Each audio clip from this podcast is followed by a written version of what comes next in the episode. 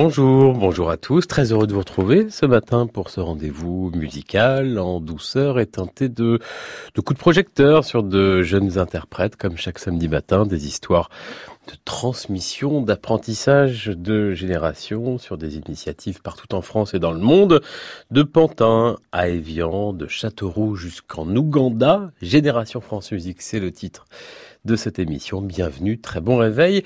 Un réveil héroïque avec Ludwig van.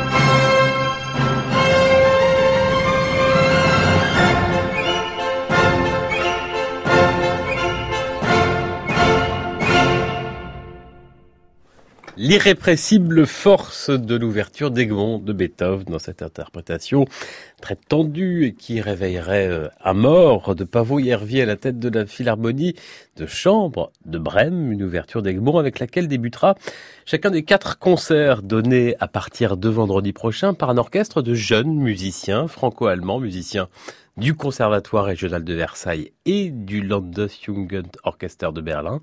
Ce sera vendredi à Paris en l'église Saint-Eustache, samedi prochain à Versailles au théâtre Montancier et puis la semaine suivante en Allemagne, à Berlin et à Potsdam, tous sous la direction de Michael Cousteau, un orchestre éphémère ode à l'amitié franco-allemande dédié à la commémoration du centenaire de la Première Guerre mondiale. 7h39, France Musique, son nom était connu, c'était celui de son père, Jean-Jacques, violoniste et chef d'orchestre, à 21 ans. Alexandre Kantorov s'est désormais fait un prénom, c'est d'ores et déjà un grand pianiste. Il suffit d'écouter son disque récital à la russe, paru l'an dernier, en attendant son prochain enregistrement qui va bientôt sortir, consacré au concerto pour piano de Saint-Saëns. Alexandre Kantorov, qui, Kantorov, qui fait partie des invités de Listomania, c'est à Châteauroux, concert lundi à 17h autour de l'Orient de Franz Liszt. Kantorov, extrait de son dernier disque, Tchaïkovski, passé lointain. Écoutez, c'est un poète qui joue.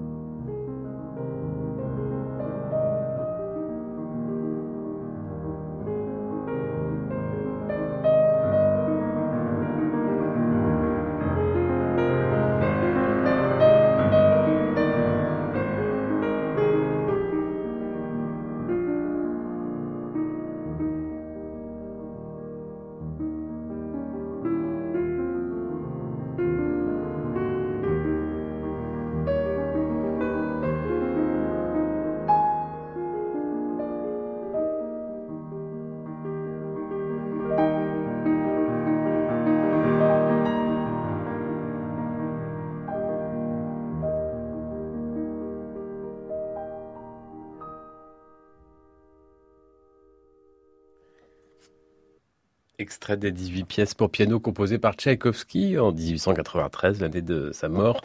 Passé lointain, captivant sous les doigts d'Alexandre Kantorov, euh, l'un des jeunes interprètes les plus passionnants découverts ces dernières années en France. Il sera en concert lundi au Listomania. C'est à Châteauroux, rencontres qui se sont ouvertes hier et qui depuis 2002 réalisent en fait le rêve du compositeur quand en 1844 il écrit à Georges Sand Si au mois d'août vous étiez encore à Nohant, nous pourrions réaliser notre ancien projet de festival à Châteauroux. Alors ce n'est pas l'été, c'est jusqu'au 27 octobre. Les concerts sont gratuits pour les moins de 15 ans et à 3 euros pour les bénéficiaires des minima sociaux. Génération France Musique Jean-Baptiste Urbain. Eux aussi sont jeunes et brillants, les musiciens du trio Cocteau, trio d'anches, au bois, clarinette, basson, est à découvrir, peut-être, si vous ne les connaissez pas, ce soir à Paris. Au bois, c'est Ilyes Bouffaden, jeune au bois solo de l'Orchestre de Chambre de Paris. Renaud Guirousseau à la clarinette, qui lui brille dans les rangs de l'Orchestre national de France. Et enfin, Lola Descours au basson, elle joue dans l'orchestre de Paris à découvrir donc ce soir à 20h30 en concert, c'est à l'espace Araratadabutokai, musique française de l'entre-deux-guerres, même s'ils ont la bonne idée de jouer aussi des compositeurs bien vivants. Mais c'est vrai que le trio d'Anche, c'est une alchimie de timbre qui est née dans les années 20, avec notamment le groupe des six, et parmi les six, Georges Auric et sa musique raffinée, élégante et pleine d'humour.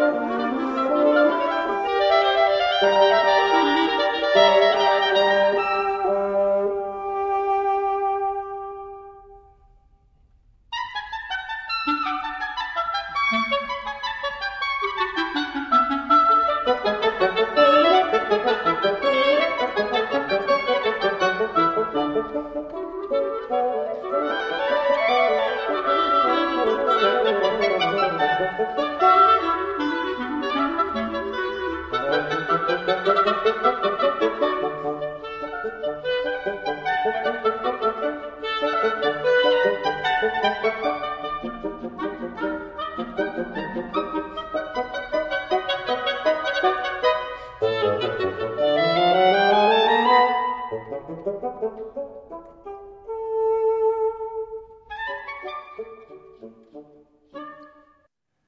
mouvement du trio en ré majeur de Georges Auric, trio d'Anche avec François Meyer au bois, Paul Meyer à la clarinette et Gilbert Audin au basson. Certains d'entre eux ont été d'ailleurs les profs du jeune trio Cocteau en concert ce soir à l'espace Ararat. Il paraît que j'ai mal dit Ararat, comme le mont Ararat, et ce sera sur une butte, la butte aux cailles, dans le 13e à Paris. L'automne baroque à l'abbaye de Fontevraud dans le Maine-et-Loire, la cité monastique où l'on trouve les gisants de Richard Cœur de Lion, d'Aliénor d'Aquitaine et d'Henri II, que je vous invite à visiter d'ailleurs si vous ne connaissez pas. L'abbaye de Fontevraud donc invite ce week-end les arts florissants. Ils seront sous la direction de Paul Agnew, c'est comme ça qu'on prononce, hein, pas Agnew, Agnew. Il chante et joue Purcell ce soir, Hymne divin, c'est le titre du programme. Et demain, plutôt à 18h, ne ratez pas, si vous êtes dans la région, les exceptionnels madrigalistes des arts florissants dans la sublimissime musique de Gesualdo. Vous vous en souviendrez toute votre vie, des madrigaux que les arts florissants chantent aussi bien aujourd'hui qu'il y a 30 ans sur ce disque.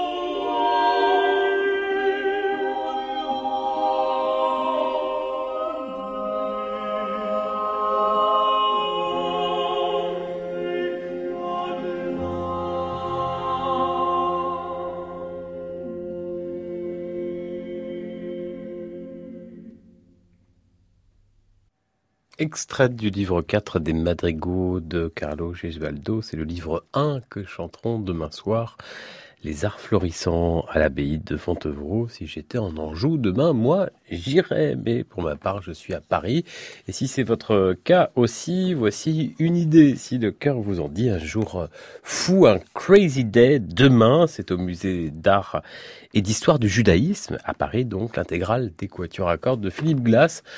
Il y en a 7 quatuors, 6 concerts à 11h, midi, 14h, 15h, 16h et 17h avec les jeunes et brillants musiciens du quatuor Tana, une intégrale qui paraît justement au disque chez Megadisc Classics.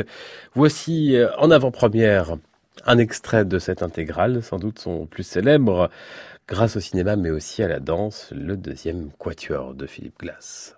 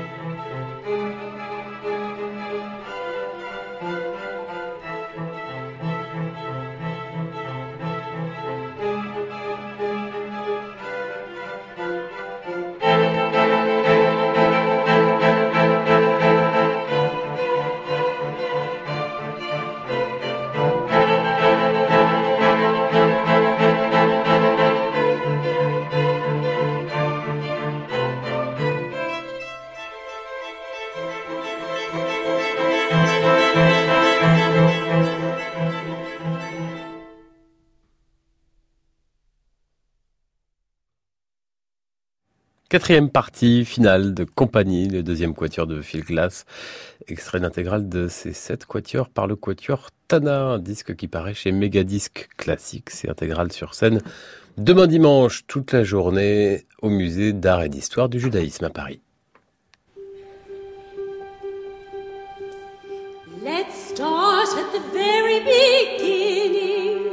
A very good place to start. When you read, you begin with ABC. When you sing, you begin with Do, Re, Mi. Do, Re, Mi. Do, Re, Mi. The first three C'est l'heure de notre jeu, le blind test euh, a gagné aujourd'hui un très beau disque. Si vous êtes amoureux de la comédie musicale, c'est 42e rue, le livre. La grande histoire des comédies musicales, livre de référence pour tout connaître de la comédie musicale au cinéma et sur scène, signé évidemment Laurent Vallière, que vous écoutez chaque dimanche sur France Musique dans 42e rue. Je vous signale d'ores et déjà que samedi prochain, Laurent Vallière célèbre en direct à 20h euh, au studio 104 les 10 ans de son émission. Pour gagner donc ce livre, rendez-vous sur francemusique.fr sur la page de l'émission et vous répondez à la question suivante. Comme chaque semaine, on joue avec l'espace concert de francemusique.fr où vous pouvez réécouter des concerts comme celui-ci qu'on entend. C'était le concert de Noël, le concert Broadway de l'an dernier avec cette célèbre chanson extraite d'une non moins célèbre comédie musicale. Alors je vous demande pas le nom de la comédie musicale, mais euh, elle a été ensuite adaptée au cinéma et quelle est la grande comédienne, chanteuse, a chanté cette chanson?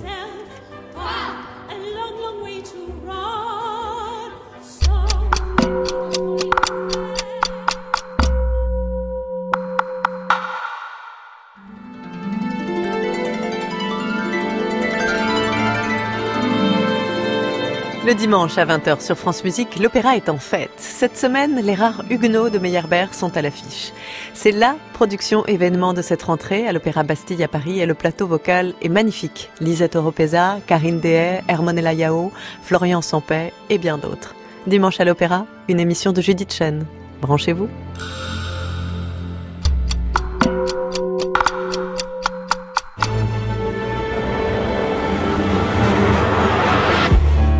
France Musique, France Musique. vous allez l'adorer.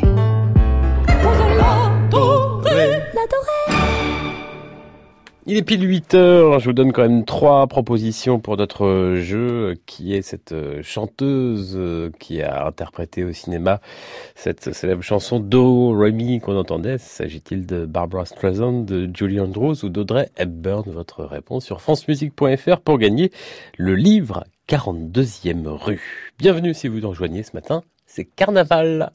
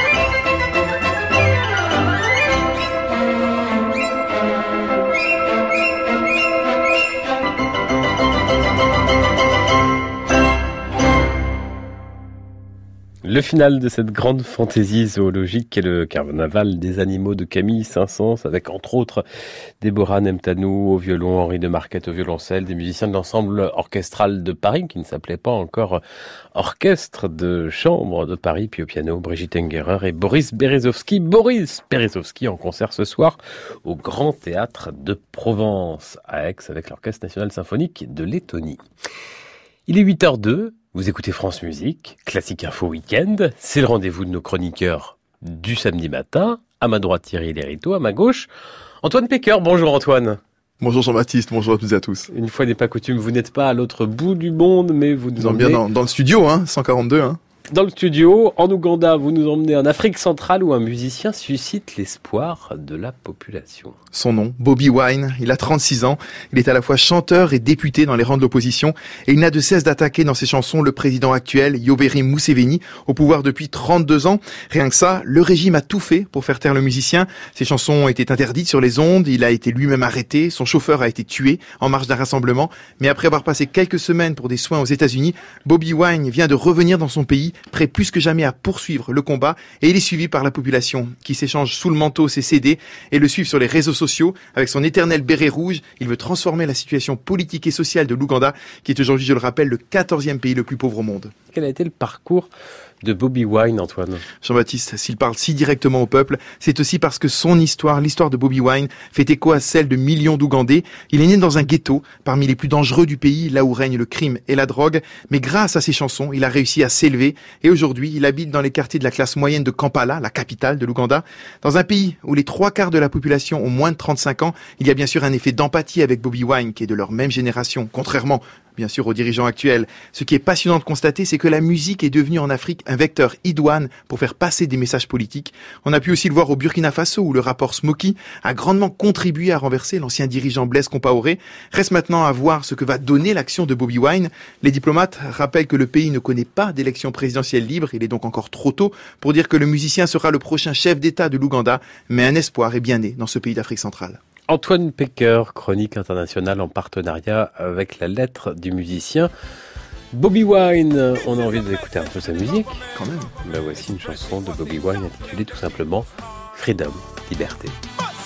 twakola ebinyigiriza obulamu bwaffe na buli kitumalako eddembe lyaffe uganda yetambula yedda mabega kituuse n'okutwetamya eggwanga lyaffe mulimba mutufuga bubinyo nammwe kale tetuganye mwalwana mu nsiko naye gwomwana gwe wasanga nga tannazaalibwa kati naye yazaala nadda kino mukiŋambire muzeeya Freedom, liberté, la musique de Bobby Wine, musicien ougandais. La chronique d'Antoine Pecker à réécouter, à podcaster sur francemusique.fr, comme celle de Thierry Lériteau. Bonjour Thierry. Bonjour Jean-Baptiste. Alors aujourd'hui, vous nous emmenez à l'Opéra de Paris, à l'Académie précisément, où vient de s'achever un spectacle, euh, mais on va pouvoir le découvrir prochainement ailleurs. Dans Génération France Musique, on s'évertue tous les matins à sortir le classique de sa fine bulle, à promouvoir un amateurisme source de jeunesse pour ceux qui, quel que soit leur âge, se jettent à l'eau. Alors à l'orée de ce week-end qui marque le coup d'envoi des vacances de la Toussaint, j'ai décidé de réveiller le volcan qui est en vous, mon cher Jean-Baptiste, en vous emmenant à Évian.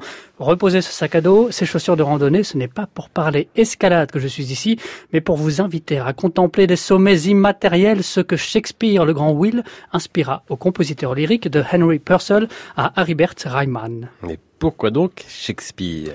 Eh bien parce que le barde de Stratford est l'auteur de théâtre le plus prisé des amateurs, mais aussi parce que les opéras que ces pièces ont suscités, Le songe d'une nuit d'été de Britton, Hamlet d'Ambroise Thomas ou encore Lear de Reimann, nourrissent le dernier spectacle de l'Académie de l'Opéra de Paris, Shakespeare, Fragment nocturne, spectacle qui ouvrira vendredi prochain le festival Voix d'automne dans la sublime Grand Jolac d'Evian, soit trois jours de carte blanche offerte à l'Académie, suivi d'un récital de la diva Yankee Joyce Di Donato, théâtre musical, récital Mozart avec orchestre, leader de Schumann, concert pour les enfants, l'occasion pour ces jeunes de montrer toute l'étendue de leurs possibilités. Myriam Mazouzi, directrice de l'Académie, parle à ce titre d'un partenariat idéal entre l'opéra et la Grand Jolac. Alors ce Shakespeare fragment nocturne qu'on vient de voir d'ailleurs euh, à l'Académie. euh, Exactement, à, à l'amphithéâtre, Bastille, à euh, Bastille. À quoi ça ressemble? Eh bien, du Shakespeare, Jean-Baptiste, jamais barbant, souvent piquant, parfois le poil se hérisse, comme lors de cette ultime scène terrifiante du roi Lear, revisitée par l'allemand Reimann, superbement incarné par le jeune baryton ukrainien Vladimir Kapchuk. Comme son nom l'indique, le spectacle est une succession de scénettes, parfois entremêlées, puisées dans une dizaine d'opéras d'époques, de styles et de langues différents. Pour donner du lion, la metteur en scène Maëlle Dequier, ancienne résidente de l'Académie, a imaginé un jeu de théâtre dans le théâtre, un dialogue comique entre les trois pianistes accompagnateurs, tous les trois rebaptisés Will, on songe au songe, avec son hilarante répétition théâtrale de l'acte 3. La scénographie puise d'ailleurs dans cette imagerie du rêve, forêt, brume épaisse, voile d'illusion sur lesquelles sont projetés les mots du grand Will, enveloppe des accessoires de théâtre ou d'atelier de décor laissés à nu, un écrin vaporeux pour ces voix en devenir, dont on retiendra le timbre flatteur de l'américaine Jeanne Hyland, les courbes rossiniennes parfaitement dosées de la franco-belge Marianne Crew et les talents d'actrice de l'égyptienne Farah El Dibani, à charge pour eux de retrouver cet abattage une fois sortis de leur zone de confort à Evian. Pour eux, l'adaptabilité, c'est la clé, rappelle Myriam Mazouzi, insistant sur les vertus de ces projets hors les murs qui vont se multiplier l'an prochain à la faveur du 350e anniversaire de l'Opéra de Paris. Et c'est donc à Evian, vendredi prochain, les artistes de l'Académie de l'Opéra de Paris en résidence le temps d'un week-end. Exactement, c'est ça, jusqu'au euh, 29, du 26 très au belle, 29 octobre. Très belle salle tout en bois où il y a rarement d'ailleurs des mises en scène. À voir donc Shakespeare Fragment Nocturne qui commence par cette musique que vous aimez tant Thierry. Magnifique, l'ouverture du songe d'une nuit d'été de Benjamin Britten.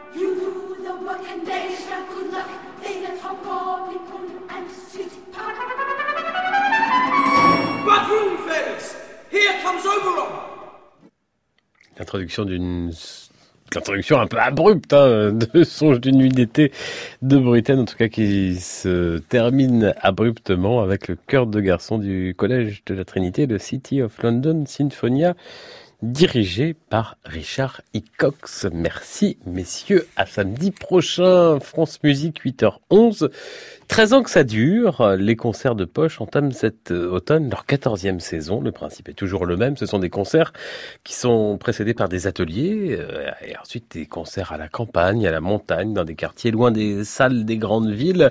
Concerts à destination des jeunes, des familles et des personnes en situation précaire. C'est la pianiste passionnée Gisèle Magnan qui a inventé ces concerts de poche. Elle a d'ailleurs arrêté de jouer pour en devenir la grande organisatrice. Elle a convaincu des musiciens comme le quatuor Modigliani, le violoncelliste Henri de Marquette, le pianiste Thomas Enco et tant d'autres des musiciens qui d'ailleurs vous confient souvent que ce sont dans ces concerts avec moins de tracts, moins de collègues, euh, de spectateurs qui jugent et bien qu'ils donnent le meilleur d'eux-mêmes, qu'ils donnent leur meilleur concert, concerts de poche qui ont donc repris en septembre. Hier encore, hier soir, les Modigliani étaient à Grand Puy, Bailly-Carrois en Seine-et-Marne. Et puis parmi les nouveaux de la bande, il y a le mandoliniste Julien Martineau. Il joue le 23 novembre avec le Quatuor Psophos dans l'Aisne, à Sissonne exactement. L'occasion d'écouter un nouvel extrait de son disque qui est sorti hier. Hier, nos amis Émilie Munera et Rodolphe Bruno Boulmier vous ont fait écouter quelques œuvres baroques, mais on trouve aussi sur ce disque la musique du très méconnu Raffaele Calace, équivalent de Paganini ou de Sarrazat pour la mandoline, qui parle, euh, Julien Martineau, d'un chef-d'œuvre encore inconnu, chef-d'œuvre peut-être pas, mais c'est une musique, une écriture vraiment étonnante. Voici le troisième mouvement de ce concerto pour mandoline de Calace avec ce virtuose qu'est Julien Martineau et le concerto italiano dirigé par Rinaldo Alessandrini.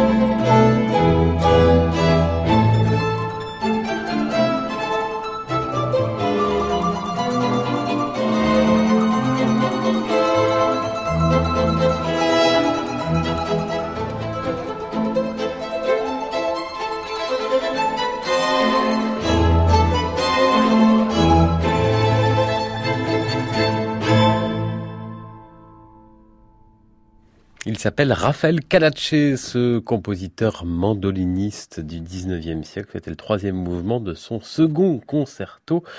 Et ce mandoliniste, euh, c'est Julien Martino, le concerto italiano dirigé par Rinaldo Alessandrini. C'est une nouveauté parue chez Naïve, Julien Martino, qui est également ce soir en concert à Toulouse, dans ce concerto précisément, avec l'Orchestre national du Capitole. 8h20.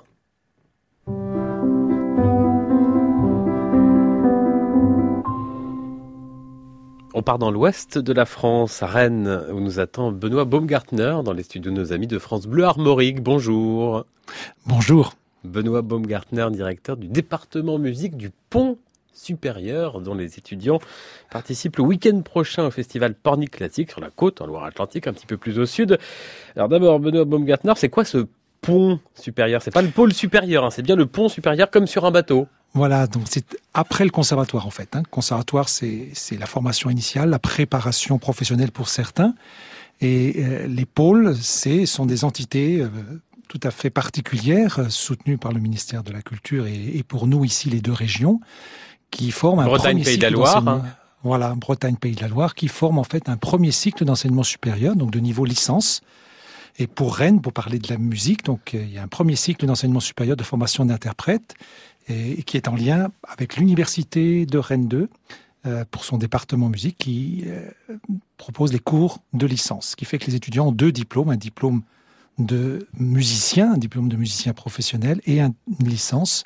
Ça leur permet après de poursuivre euh, de manière tout à fait naturelle leurs études, soit en France, soit dans les 350 euh, établissements supérieurs européens.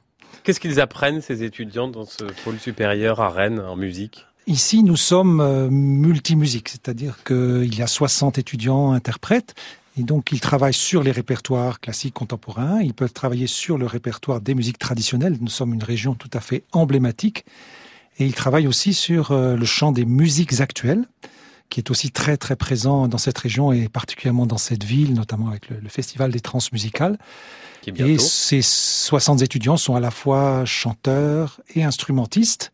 Et nous avons ouvert il y a deux ans en plus quelque chose d'assez original en, en région. Euh, C'est une formation de chanteurs euh, lyriques euh, en lien direct avec l'Opéra de Rennes. Euh, la professeure était quelqu'un de très connu sur France Musique, sûrement, et puis bien ailleurs aussi sur les grandes scènes. C'est Stéphanie Doustrac. Elle Qui est née à. Rennes. Elle est née à Rennes. Elle a dans la maîtrise de Bretagne. Dans la maîtrise de Bretagne, voilà, exactement. Une des caractéristiques de cette formation, c'est euh, très vite qu'ils puissent être sur scène, qu'ils apprennent directement le métier euh, à travers l'accueil de beaucoup de, lieux et de festivals. Les étudiants, grâce à l'ouverture européenne, donc ce, système euh, européen de de- de- d'études qu'en fait on peut parler de la reconnaissance des diplômes des différents pays, euh, on peut passer d'un pays à l'autre. En fait, plusieurs de nos étudiants font un master, donc l'étape suivante de, l'enseignement euh, dans d'autres pays. Actuellement, j'ai des étudiants qui ont été à Rennes en- jusqu'en licence et qui sont maintenant à Genève, à Liège, à Bruxelles. J'en ai même à Venise. Voilà, enfin tout est tout est possible maintenant pour poursuivre ses études euh, en master euh, ailleurs aussi qu'en France. Et je pense que les jeunes d'aujourd'hui sont sont plutôt euh, poussés à découvrir différents euh, pays européens et de travailler avec des enseignants de, de très grande qualité euh, dans toute l'Europe. Et ces étudiants, Benoît Baumgartner, participent donc à Pornic Classique, 7e édition. C'est le week-end prochain du 26 au 28 octobre, festival dont la direction artistique est assurée par un jeune et grand pianiste qu'on aime beaucoup, beaucoup. On s'en est encore rendu compte la semaine Ouais. dernière à Paris, Salgavo. François Oui, Dumont, lyonnais, mais artiste associé à l'Orchestre Symphonique de Bretagne à Rennes. François Dumont, Ouais. grand mozartien, entre autres. On se retrouve juste après ce petit rondeau.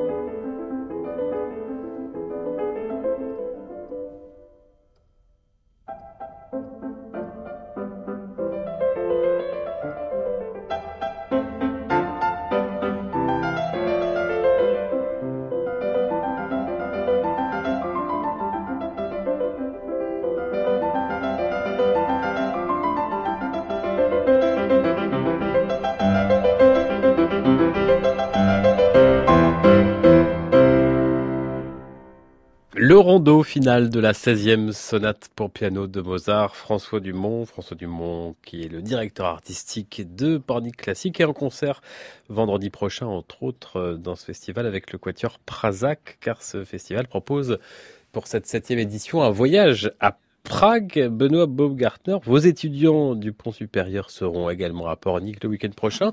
Pour y faire quoi? Le lien avec le festival Pornic Classique est à 7 ans. Et c'est en fait cela a été notre premier partenaire, c'est le premier festival qui s'est engagé à nos côtés pour soutenir les jeunes, pour soutenir le, travail d'insertion professionnelle qui est, essentiel dans la formation. Et François Dumont aussi, puisque François Dumont est, est très souvent rennais, puisqu'il il enregistre plusieurs concertos de Mozart avec l'Orchestre symphonique de Bretagne, mais il est aussi professeur associé de piano chez nous, euh, à côté de, l'équipe des enseignants. Et, et, ce festival a été euh, d'emblée une aventure assez extraordinaire d'accueil de, soutien, en tout cas l'équipe euh, qui, mène ce festival, euh, son président, euh, tous les bénévoles, évidemment la mairie de Pornic qui, a été vraiment très fortement à nos côtés, se sont très vite engagés pour laisser une place à, ceux qui émergent, en fait, les musiciens qui émergent. Et donc à travers des masterclass qui, qui ont lieu en public, et puis un concert qui est proposé aux étudiants dans des conditions tout à fait professionnelles concert qui aura lieu le dimanche matin et euh, les masterclass, voilà. ce sera le samedi. Pourquoi c'est si important pour un jeune musicien des masterclass? Il y a aussi un côté un peu spectacle. Oui, parce que là, elles sont en public. Donc, euh, il y a toujours au moins une centaine de personnes. Il y a un public maintenant extrêmement fidèle qui, qui vient et qui vient soutenir les jeunes. Euh, J'ai des anecdotes très, très savoureuses. Au début, il y a eu Bruno Rigotto qui est venu et, et c'est vrai que ben, il est normal que les jeunes puissent entendre parfois quelques conseils euh, très avisé évidemment, mais parfois ferme. Et le public prend fait et cause toujours pour les étudiants dans, dans ce cas-là souvent. Euh, ce, qui, ce, qui, ce qui est très important pour eux, c'est de recevoir les conseils de, de, de ceux voilà, qui, qui, qui font maintenant une, une, très grande carrière et, et, et d'apprendre au fond ce que c'est que ce métier d'interprète, ce qu'il sera. Donc euh, évidemment à travers euh, le fait d'interpréter, d'interpréter toujours mieux, et puis aussi de, de, de, vivre aussi à travers ce festival, parce qu'ils sont là trois jours, les étudiants. Euh, ce que c'est qu'un festival, ce que c'est être présent, répéter très rapidement, se déplacer d'un lieu à l'autre, aller à la rencontre des publics, parce que c'est très important aujourd'hui. Au fond, approcher vraiment la, réalité euh, du, métier de, musicien dans un festival euh, très fortement soutenu par euh, une équipe de bénévoles. Au fond, moi je me dis souvent que la musique classique, elle vit beaucoup grâce à ces associations, à ces bénévoles qui sont des amoureux de la musique et qui se dépensent sans compter pour que euh, la musique de qualité, des artistes, de très grands artistes de qualité viennent euh, au plus proche du public euh, dans ces villes. Dans, toutes nos régions françaises. Benoît Baumgartner, directeur du département musique du Pont Supérieur, dont les étudiants participent donc à ce festival Pornic Classique. C'est le week-end prochain, 26, 27, 28 octobre.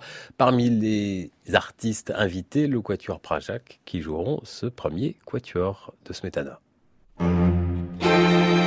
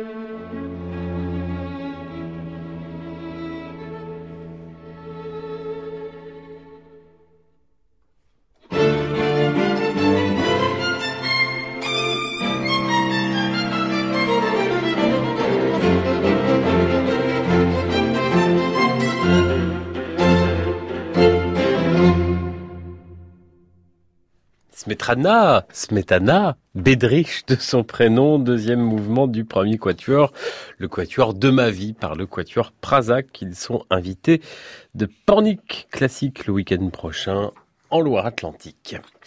On parlait des concerts de poche tout à l'heure, mais la belle saison, c'est aussi une série de concerts en dehors du sérail, des grandes salles de concerts des grandes villes en France. Le prochain concert de ce cycle, la belle saison, il a lieu demain matin à 11h à la chapelle du Méjean, c'est dans la ville d'Arles. Sur scène, cinq jeunes musiciens qui sont issus de l'Académie Ravel et de l'Académie de la chapelle musicale Reine-Elisabeth à Bruxelles. Avec eux, trois grands, trois anciens, Lorenzo Gatto au violon, Miguel da Silva à l'alto et Marc Copé au violoncelle, Marc Copé violoncelliste et chef d'orchestre et parfois les deux en même temps comme avec les solistes de Zagreb dont il est depuis quelques années le directeur musical. Écoutez ce qu'ils font de ce concerto de Haydn, ça met en joie le matin.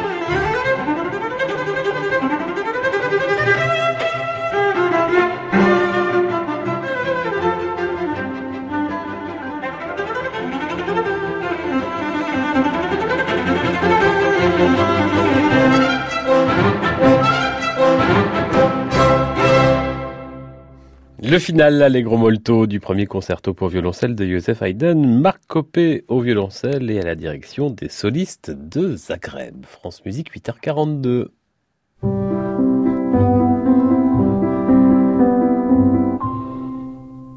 L'heure de la chronique de Nathalie Moller, faites passer. Bonjour Nathalie. Bonjour Jean-Baptiste. Comme un passage de témoin et euh, on apprend aujourd'hui à danser? Exactement. Et ce matin, on va danser pas sur n'importe quelle musique, sur un Magnificat de Charpentier ou un concerto de Vivaldi ou encore un ballet de Lully. Et pourtant, nous ne sommes pas à Versailles ou à Venise. Ce matin, nous sommes à Pantin, en Seine-Saint-Denis, dans le cadre des ateliers danse partagés organisés par le Centre national de la danse. La chorégraphe Béatrice Massin nous propose de découvrir la danse dite baroque. Cette danse part du principe que si on sait marcher, on sait danser. C'est vraiment si simple que ça, puisque euh, c'est une danse qui va être pratiquée par les amateurs. Personne n'est professionnel à ce moment-là. Vous remarquez un peu ce qui est en train de se passer au niveau du son de vos pas? Alors, ce qui est en train de se passer, euh, Jean-Baptiste, c'est qu'au bout de quelques minutes, à force de marcher en long et en large de la salle, eh bien, tous les danseurs ont adopté le même rythme, le même pas. Et c'est grâce à cette énergie de groupe que Béatrice Massin va construire sa chorégraphie. Clément, qui est danseur amateur, participe pour la première fois à l'atelier. À partir de choses très simples comme une marche sur trois temps, on peut construire finalement des mouvements de groupe et quand même la musique nous porte dans toute une imagerie en fait à explorer. Et Clément, il dit bien nous, la musique nous porte, en référence toujours à cette harmonie de groupe, à ce plaisir partagé par tous les danseurs. Et si la danse baroque repose autant sur le collectif, l'ensemble, eh bien ça n'est pas par hasard. Béatrice Massin nous explique pourquoi. C'est une danse qui- est de la fin du XVIIe, euh, qui a été euh, la danse complètement contemporaine de Louis XIV. Donc c'est une danse dont on sait beaucoup beaucoup de choses parce qu'elle a eu un rôle politique essentiel. Elle a permis la restitution du pouvoir royal du jeune Louis XIV après la Fronde. Elle a permis aussi d'unifier la cour autour de la pratique quotidienne de la danse dans les bals. C'est vraiment quand même une époque assez étonnante où la danse a été au cœur d'une vie sociale. Alors évidemment, la vie sociale du XVIIe siècle et celle d'aujourd'hui, ça n'a plus grand-chose euh, à voir. Et il faut comprendre quelques règles, quelques conventions pour danser baroque. Les bras, par exemple. À l'époque, ce sont les nobles qui vont danser au bal. Et quand on est noble, eh bien, on ne lève pas les bras puisqu'on se fait habiller, déshabiller et servir tout au long de la journée. Et c'est pourquoi en danse baroque, les ports de bras sont plutôt bas, les coudes euh, sont restés euh, en dessous des épaules. J'imagine, je visualise des costumes d'époque aussi assez imposants, assez lourds. Alors oui, mais pas besoin de mettre des costumes ou des perruques aujourd'hui pour danser baroque. Un t-shirt et un jogging suffisent. Ce qui compte avant tout, c'est la musique. C'est elle qui nourrit notre imaginaire et qui donne du mouvement, une forme d'ampleur. On peut pas ne pas avoir de plaisir quand on se met à bouger sur une musique de Bach ou sur une musique de Lully. C'est-à-dire qu'il y a un moment quand on rentre dans la passacaille d'Armide, même avec les pas les plus simples, il y a quand même un moment, c'est une rencontre où le corps devient un instrument de l'orchestre. C'est magnifique. C'est magnifique et je vous engage vivement à aller découvrir le travail de Béatrice Massin et de sa compagnie Fête Galante. Elle explore tous les liens qui existent entre danse d'hier et d'aujourd'hui. Toutes les informations sont disponibles sur francemusique.fr. Sur la page de votre chronique Faites passer Nathalie Moller et à retrouver également sur francemusique.fr un article sur l'histoire et l'actualité de la danse baroque avec des photos, j'imagine. Photos et vidéos. Merci Nathalie, à la Merci, semaine prochaine. à la semaine prochaine.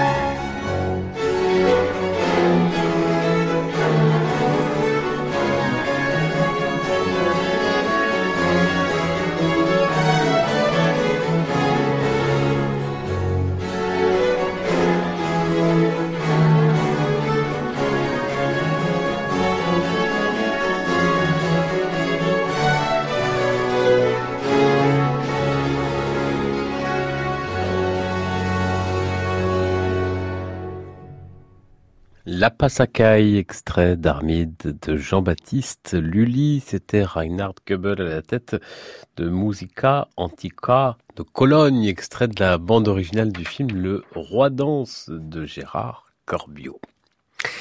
8h49, France Musique, Génération France Musique. Le live, vous connaissez, c'est notre cousine l'après-midi.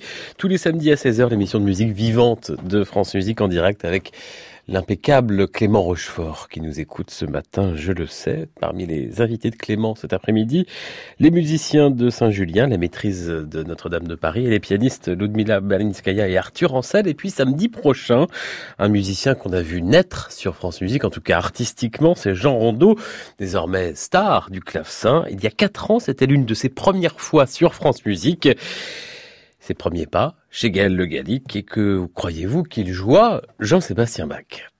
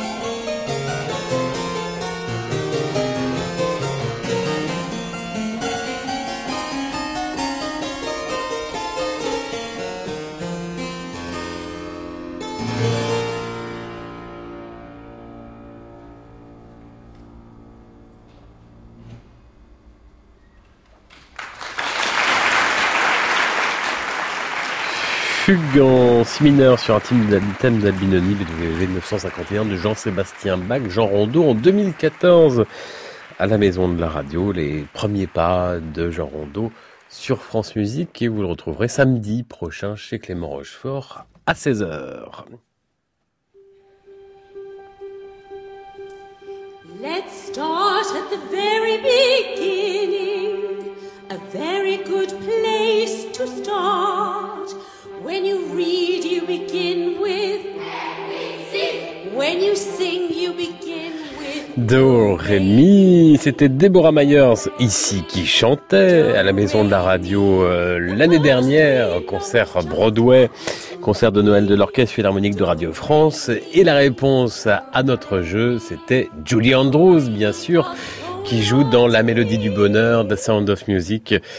Cette euh, comédie musicale, musique de Richard Rogers, le film lui est de Robert Wise, film de 1960 un Bravo aux très très nombreux gagnants qui gagnent le livre de Laurent Vallière, 42e rue. C'est la fête Laurent Vallière, samedi prochain en direct à 20h du studio 104. Génération France Musique, c'est fini. Merci à Marie-Ferdinand, Pierre Tessier, Alex Billard, François Davy et Laurent Lefrançois.